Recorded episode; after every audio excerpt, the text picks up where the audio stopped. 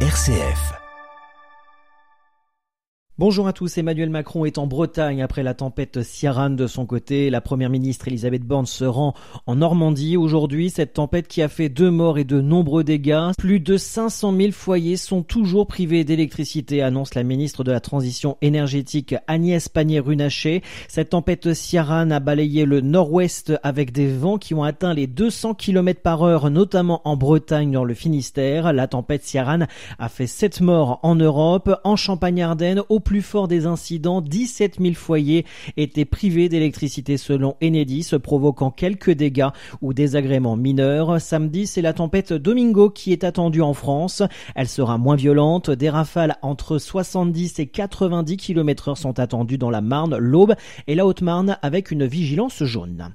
Les circulations de trains reprennent progressivement, mais il y a encore des perturbations aujourd'hui et demain dans les Hauts-de-France, dit le ministre des Transports, Clément Beaune.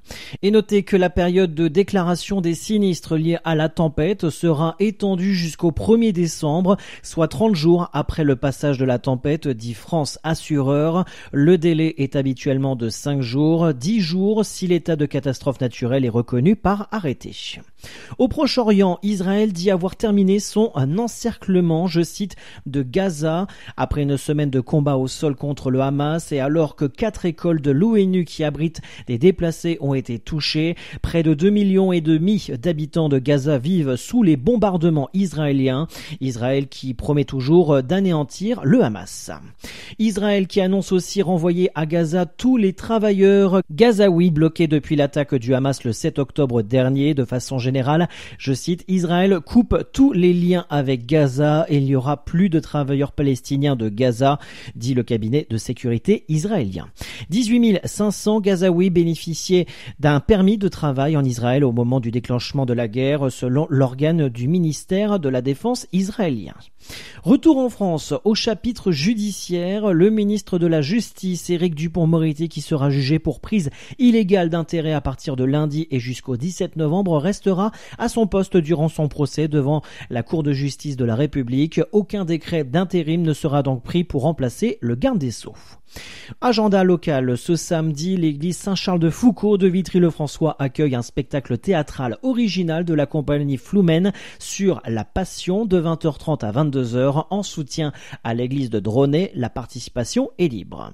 Un mot de sport et du tennis. Le numéro 1 mondial Novak Djokovic diminué a eu quelques difficultés pour arriver en quart de finale du Master 1000 de Paris-Bercy hier.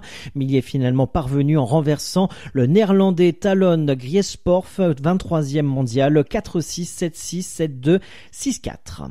Huit jours seulement après ses débuts en NBA, le très attendu euh, Victor Wenbanyama a réussi une performance exceptionnelle en marquant 38 points pour gagner un second match dans les Spurs contre Phoenix hier, 132-121.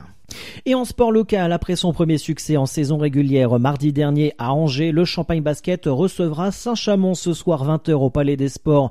Pierre de Coubertin de Châlons-Champagne, un match comptant pour la cinquième journée de Pro B. En football Ligue 2, l'Estac recevra le Stade Malherbe de Caen demain 19h au Stade de l'Aube. Et en Ligue 1, le Stade de Reims se déplacera à Nantes au Stade de la Beaujoire dimanche à 15h.